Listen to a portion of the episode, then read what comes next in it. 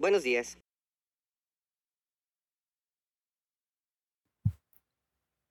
Saison 2, épisode 7. L'alimentation à l'écoute du corps. Salut. Bienvenue dans cette nouvelle thématique mensuelle du podcast Sensiblement différent. En ce mois de novembre, nous allons explorer ensemble le vaste univers de l'alimentation. L'alimentation est centrale dans nos vies. Elle est le reflet de notre culture, de nos valeurs. Elle joue un rôle fondamental dans nos relations et notre bien-être. L'alimentation va bien au-delà du simple acte de se nourrir. Elle est ancrée dans notre quotidien, influencée par notre histoire personnelle, notre environnement, nos routines et même nos aspirations. Chaque bouchée que nous prenons, chaque repas que nous préparons, chaque instant passé autour d'une table nous raconte une histoire. Celle de nos traditions, de nos choix, de nos plaisirs et parfois aussi de nos dilemmes ou défis. Dans cet épisode, je t'invite à un voyage introspectif. Nous allons explorer ensemble comment nous pouvons interroger et peut-être réinventer nos habitudes alimentaires. Trouver ce qui résonne le mieux avec ton corps, ton style de vie, tes goûts, tes valeurs. Comment être en harmonie avec nos assiettes en étant à l'écoute de nos besoins, nos envies, nos contraintes, nos convictions et surtout de notre corps. Avant de plonger vraiment dans le vif du sujet, je tiens à m'arrêter quelques instants sur un point essentiel pour moi. Mon approche ici, ce n'est pas de te balancer des vérités absolues ou de te dire ce que tu devrais penser, dire, faire et plus précisément ce mois-ci, manger ou ne pas manger. Loin de là. Chaque personne est unique, avec son vécu, ses besoins, ses valeurs, ses croyances, son histoire, moi y compris. Ce que je te propose, c'est une perspective, un partage d'expériences, des trucs que j'ai testés, des choses que j'ai ressenties, que j'ai apprises, et puis des réflexions qui m'ont traversé l'esprit en chemin. L'idée, c'est de t'offrir des pistes, des points de vue et peut-être même des inspirations. C'est toi qui choisis, c'est toi qui décides ce qui te parle ou qui résonne en toi. Et si ça te parle, et c'est test, observe. Ne me crois jamais, moi ou quiconque, à 100%. Construis ton expérience, ton chemin, écoute ce que ça fait sur ta digestion, sur tes pensées, sur ton sommeil, sur ta disponibilité. Écoute les sensations Fais-toi confiance. Je m'appelle Magali Darnay, je suis thérapeute en kinésiologie transpersonnelle, podcasteuse, coach émotionnel, musicienne, chanteuse. J'agis comme révélateur.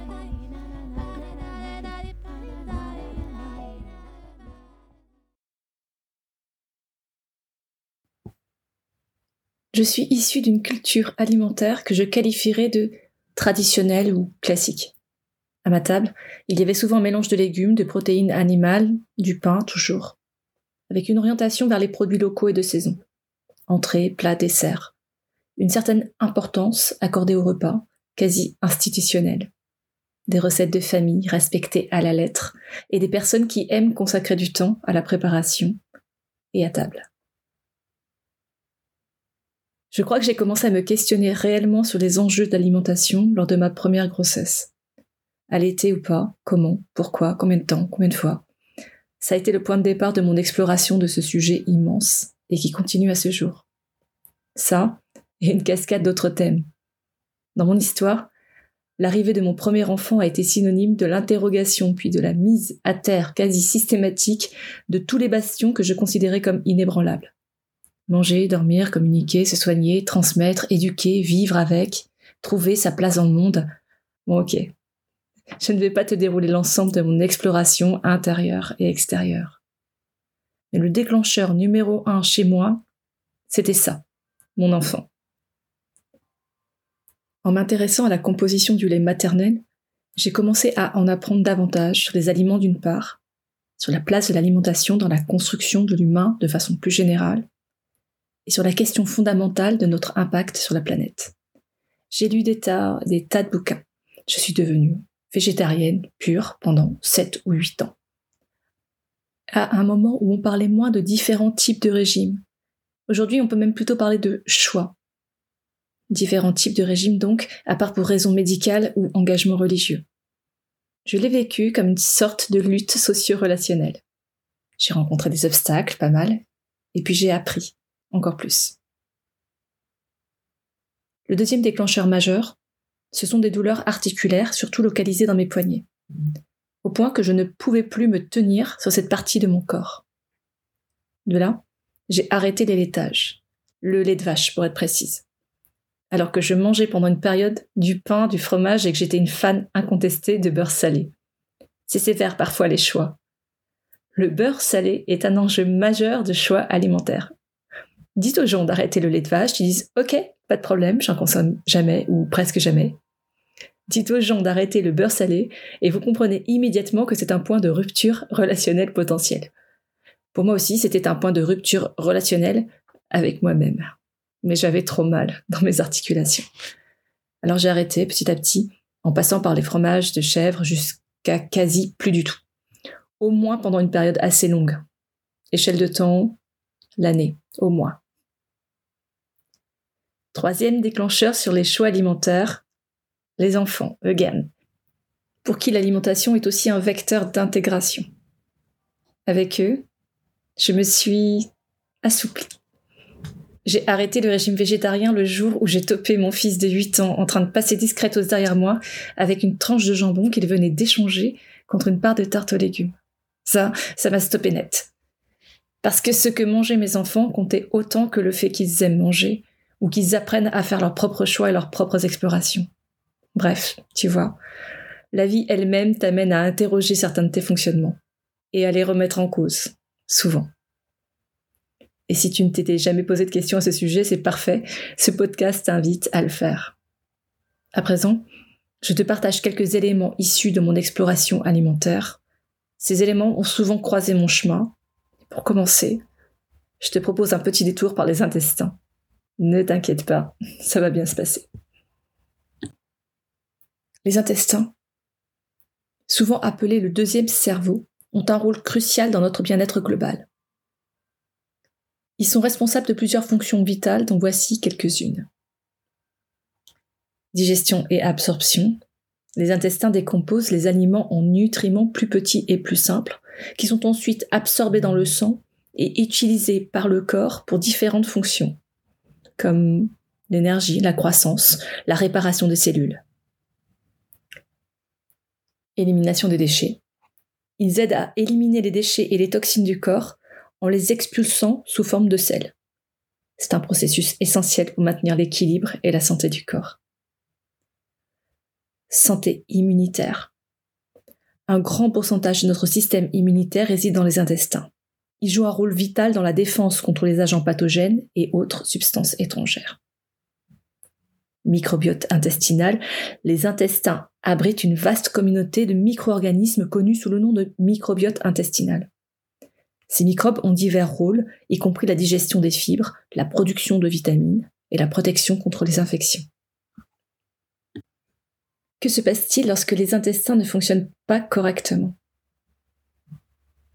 Cela peut engendrer inflammation et irritation. Des substances telles que le gluten chez certaines personnes peuvent causer une inflammation et une irritation de la paroi intestinale.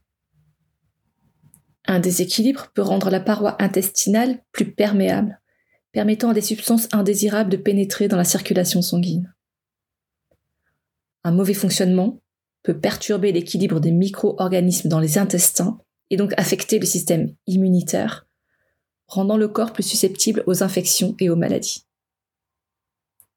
Et puis des symptômes gastro-intestinaux qui peuvent se manifester sous forme d'inconfort digestif tels que ballonnement, gaz, diarrhée, constipation. Je sais, je t'ai vendu rêve. Allez, on vient d'évoquer le gluten, mais c'est quoi exactement le gluten? Le gluten est une famille de protéines que l'on trouve principalement dans le blé, l'orge et le seigle. Il donne de l'élasticité aux pâtes, ce qui aide le pain à lever et à garder sa forme. Le blé que nous consommons aujourd'hui n'est pas le même que celui de nos ancêtres. Au fil des années, il a été modifié pour augmenter la production et améliorer la résistance aux maladies. Ce changement pourrait avoir une incidence sur la manière dont nos corps réagissent au gluten, ou l'assimilent, ou le non-assimilent. Le gluten est souvent lié à des problèmes intestinaux. Pour certaines personnes, il peut causer une inflammation de l'intestin, ce qui peut entraîner des problèmes de digestion et d'absorption des nutriments. Si les intestins ne peuvent pas faire leur job correctement, cela peut affecter d'autres aspects de la santé, notamment le système immunitaire, et induire des problèmes tels que la fatigue, les troubles de l'humeur ou des problèmes de peau. Adopter une alimentation sans gluten ou diminuer la consommation de gluten peut aider à réduire l'inflammation et à améliorer la digestion, pour ne citer que quelques bienfaits. Si tu ressens de la fatigue, des maux de tête après ton repas, si tu as des douleurs articulaires, interroge ta relation au gluten. Où trouve-t-on du gluten?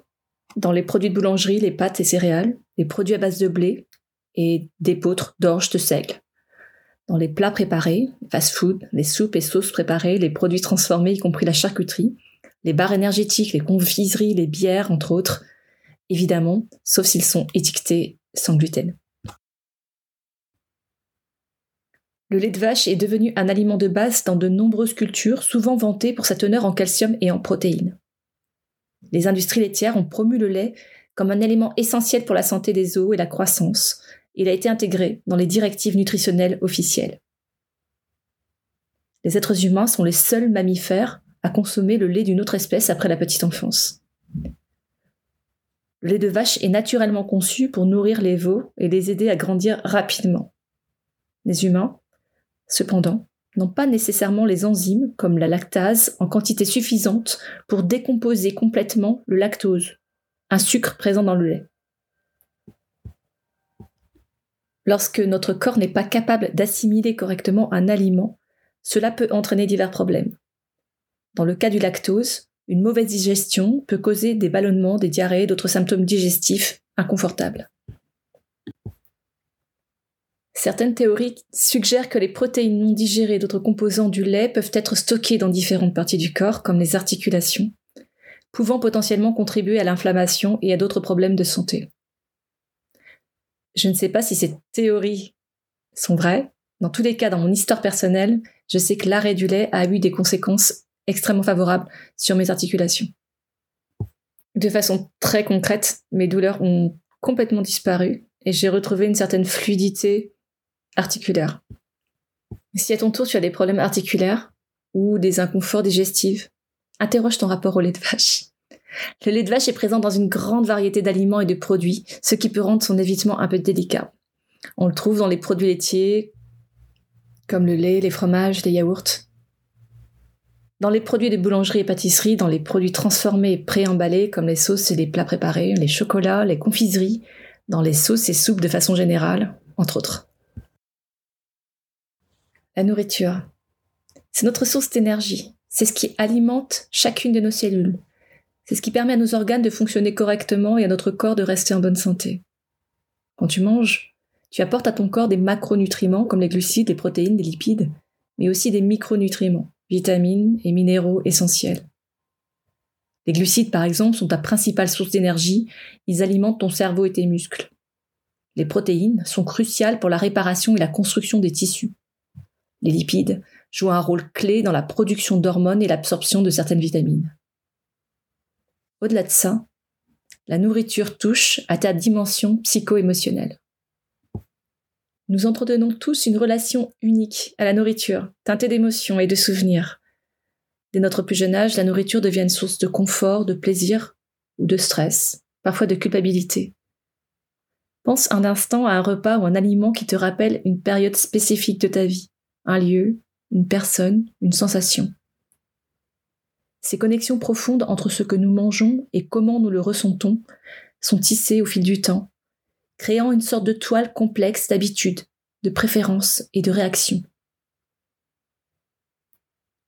Lors d'une séance de formation en kinésiologie, une des participantes souhaitait travailler sur une allergie à un aliment qui devenait plus intense avec le temps si elle savait que cet aliment était présent dans un lieu où la simple évocation de l'aliment pouvait générer une réaction allergique.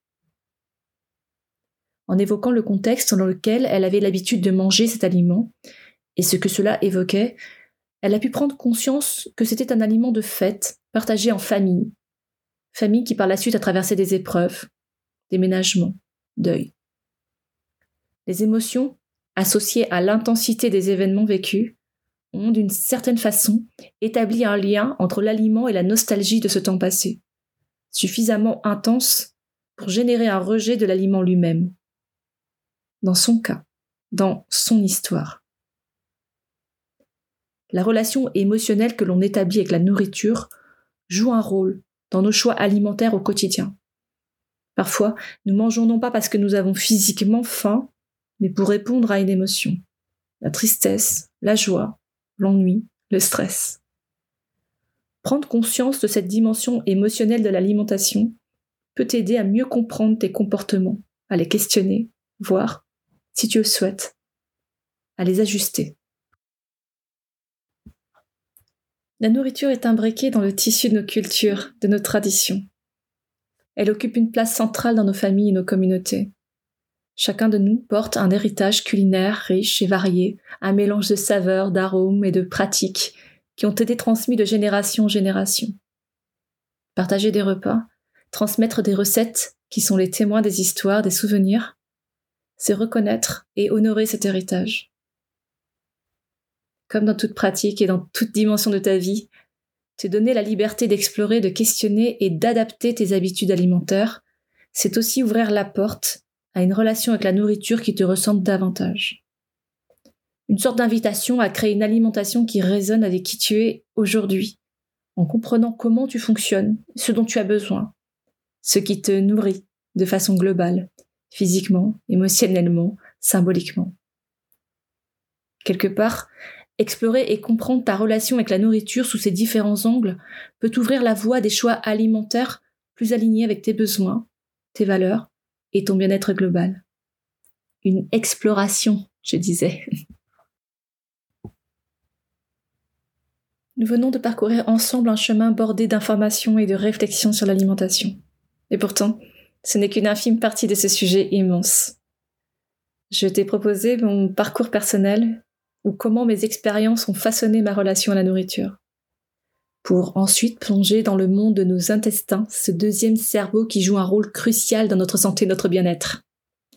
Un détour spécial sur la question du gluten et du lait de vache, deux aliments qui peuvent causer des problèmes de santé chez certaines personnes, et qu'il peut être intéressant d'interroger si tu te sens fatigué ou que tu as des maux de tête, des inconforts digestifs. Et puis, parcourir la dimension psycho-émotionnelle, culturelle, de la nourriture et comment elle influence nos choix alimentaires. J'espère que ce voyage t'a inspiré à réfléchir à ton propre rapport à la nourriture. Chacun de nous a un parcours alimentaire unique et complexe. Je t'encourage à explorer le tien, à questionner tes habitudes, à écouter ton corps et à faire des choix alimentaires qui résonnent avec qui tu es. Et ce n'est que le début. Dans un prochain épisode, j'aurai le plaisir d'interviewer une naturopathe qui partagera avec nous ses connaissances et ses conseils précieux sur l'alimentation, et notamment l'assimilation. Ensuite, nous aurons la chance d'entendre une thérapeute holistique et conférencière nous apporter son regard sur l'alimentation et l'hydratation. Et bien sûr, ne manque pas l'épisode 5 de cette série spéciale alimentation. Pour conclure cette thématique, cet épisode sera consacré à des idées de recettes festives et healthy pour allier plaisir et santé. Alors reste à l'écoute. Le prochain épisode, c'est la semaine prochaine. Épisode 7 en 5 points clés. 1. L'alimentation a un impact direct sur ta santé et ton bien-être, y compris la digestion, l'immunité, le taux d'énergie. 2. La consommation de gluten et de lait de vache peut provoquer des problèmes de santé chez certaines personnes, comme l'inflammation, l'irritation intestinale. 3. Notre relation à la nourriture est influencée par des facteurs physiques, émotionnels et culturels. 4. Explorer et comprendre ta relation à la nourriture te permet de faire des choix alimentaires alignés avec tes besoins, tes valeurs et ton bien-être global. 5. L'alimentation est un sujet en constante évolution. Reste informé et ouvert à de nouvelles réflexions ou explorations.